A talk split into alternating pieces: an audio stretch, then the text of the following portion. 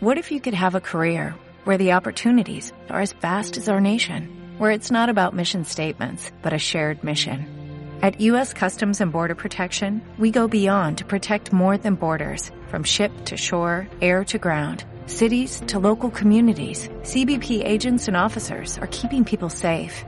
Join U.S. Customs and Border Protection and go beyond for something far greater than yourself. Learn more at cbp.gov/careers.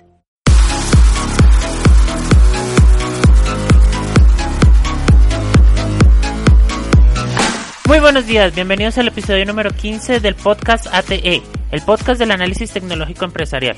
Mi nombre es Alejandro Ortiz Vivas, soy ingeniero de sistemas y consultor de tecnología en la ciudad de Bogotá, en Colombia. Hoy es martes 8 de septiembre del 2015 y hoy juega la selección Colombia, así que los que tengan bares o puedan disponer de una pantalla gigante podrían aprovechar el día de hoy para aumentar su marketing. El tema del día de hoy vamos a hablar del hosting, el alojamiento web. Eh, este tema del hosting cuando uno está o va a montar un sitio web es muy importante porque es un servicio que generalmente se paga por, por un periodo muy largo de tiempo, normalmente un año o dos años o tres años, y es importante mm, saber las especificaciones porque son los que nos van a alojar durante este tiempo. Es como si yo tuviera una tienda física, en qué local me voy a hacer, más o menos algo así.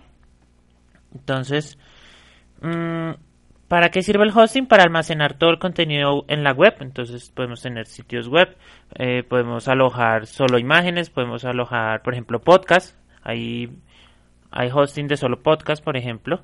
Ah, podemos alojar videos como YouTube. Podemos, bueno, podemos hacer muchas cosas. Mm, una de las características que nos pueden ofrecer es un servidor web con correo electrónico. Digamos que casi siempre cuando se vende el hosting se vende con el servicio de correo y se vende con el, servicio de dominio. Digamos que eso también lo vamos a, tratar en otros podcasts. Pero principalmente eh, lo que se necesita en una empresa para que siempre esté bien y por presencia es el correo electrónico. Entonces casi siempre al comprar todo junto y al comprarlo por un largo tiempo siempre se obtienen mejores descuentos. Hay hosting que son incluso gratuitos, pero son muy mm, restringidos en su, eh, digamos que en sus posibilidades. Te dan un poco espacio de disco duro o un poco de transferencia. Por ejemplo, si, eh, si yo en el podcast tuviera, no sé, por decir algo así loco, 15 megas de transferencia, pues escuchan un podcast y ya nadie más lo podría escuchar. Entonces eso hay que tenerlo en cuenta y hay que pensarlo muy bien.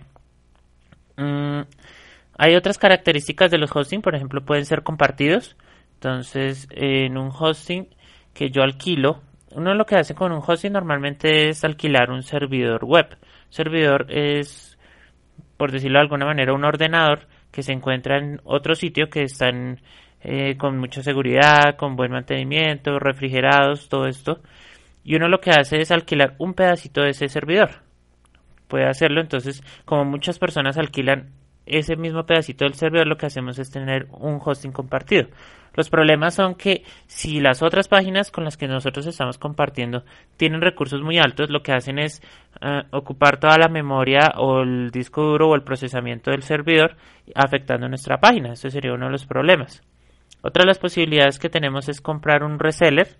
Un reseller son cuando te alquilan a ti una parte muy específica del, del, servidor, casi siempre es virtual y está separado, y tú puedes es revender partes para que otros clientes tuyos compartan ese espacio. Digamos que eso se usa más que todo cuando uno desarrolla páginas web y quiere ofrecer el servicio de una vez de hosting.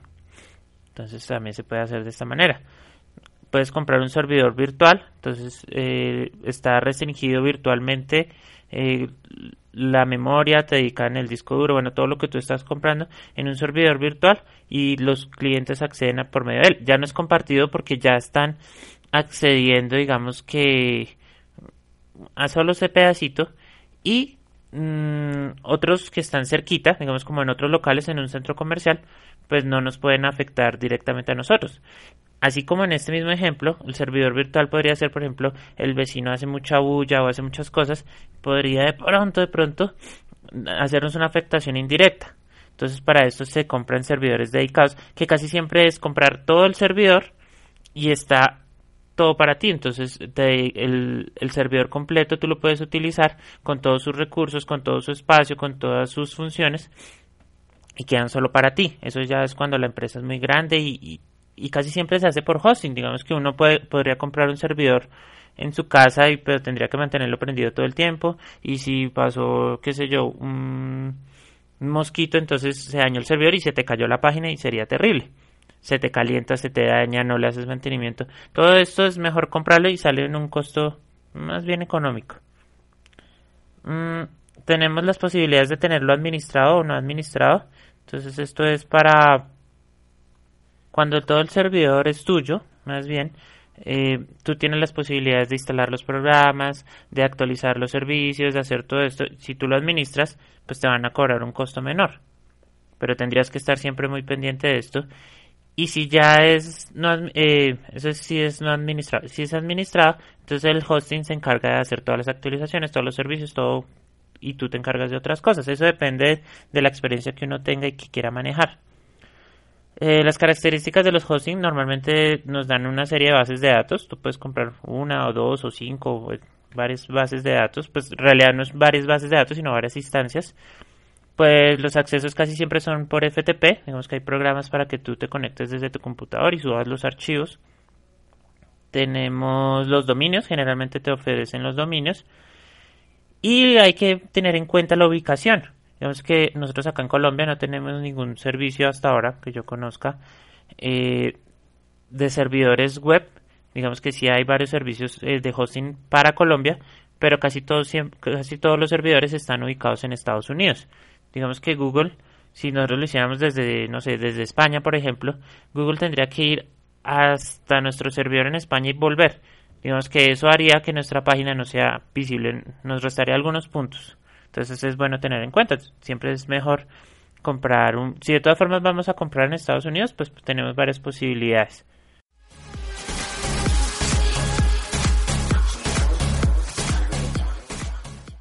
Si necesitas crear una página web para tu emprendimiento o negocio, ¿por qué no usar WordPress? Ya que es uno de los gestores de contenido más potentes del mundo. Este CMS nos ofrece las posibilidades de crear comercios electrónicos, sitios de aprendizaje, blog de noticias, entre muchos varios. Este y otros servicios podrás encontrarlos en ortizvidas.com, donde me puedes contactar para el desarrollo de páginas web con WordPress o la asesoría en marketing online.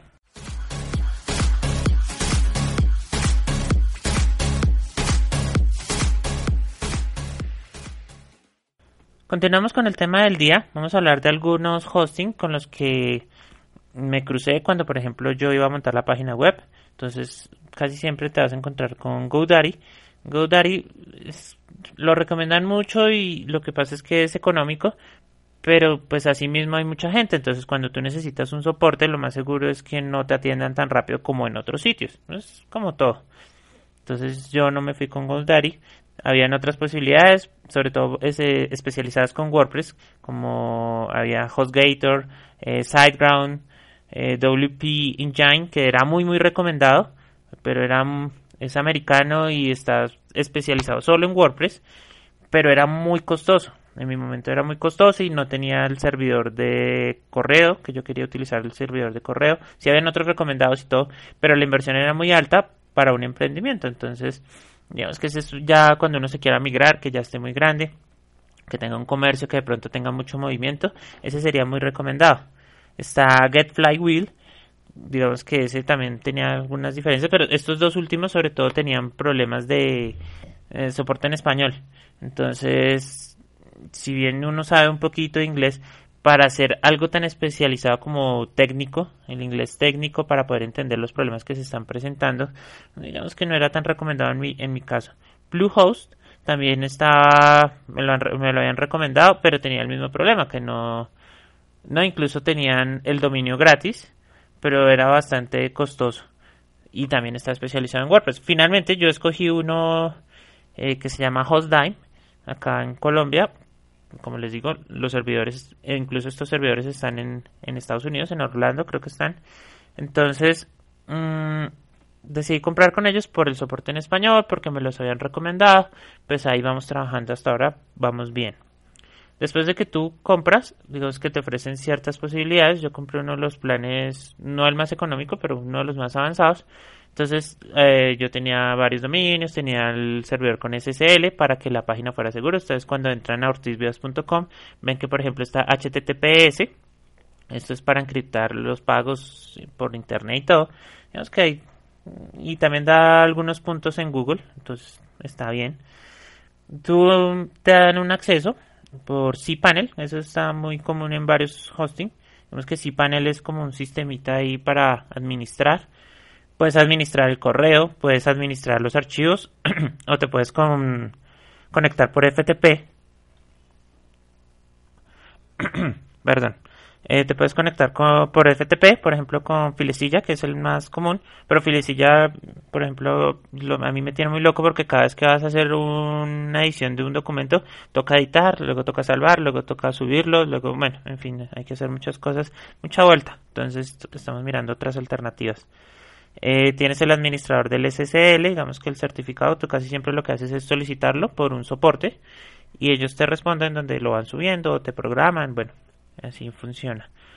Eh, la administración de dominios y subdominios, entonces por ejemplo yo ahorita voy a trabajar con unos subdominios para la página, para el curso por ejemplo, vamos a trabajarlo, vamos a montar una tienda, bueno, vamos a hacer varias cosas. Entonces se hace por medio de subdominios. Entonces, si yo soy ortizviados.com, entonces por ejemplo podría ser curso virtual.ortizviados.com. Podría ser, digamos que lo vamos a, pensar. Eh, tenemos la administración de base de datos, casi siempre pues la conexión con PHP MyAdmin, que es la más común, es la más fácil de entender, pero pues hay otras ahí que ofrecen. Tenemos administración de software, por ejemplo, la configuración del PHP en caso de que se requiera, digamos en mi caso no fue necesario y tienes otras herramientas como por ejemplo cron que, que cron es para hacer jobs. Jobs son como tareas programadas para hacer eh, copias de base de datos, para enviar algunos correos, para, bueno, se pueden hacer varias cosas. No es que no, uno no termina explotando todas esas posibilidades, pero se, puede, se podría trabajar. Entonces, eh, con esto finalizamos el tema del día de hoy, de, hablamos de hosting. Les deseo un feliz día, les agradezco una valoración en iTunes, mm, pueden ser cinco estrellas. Eh, o me gusta en iBox. Sé que me están escuchando mucho en iBox, entonces un me gusta me, me ayudaría mucho. Y nada, finalmente hablaremos el día de mañana sobre los dominios. Gracias y hasta entonces.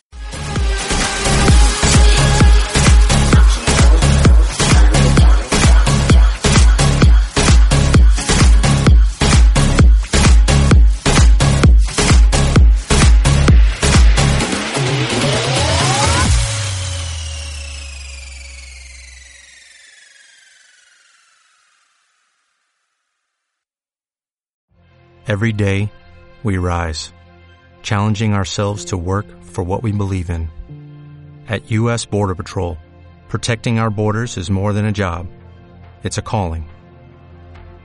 Agents answer the call, working together to keep our country and communities safe.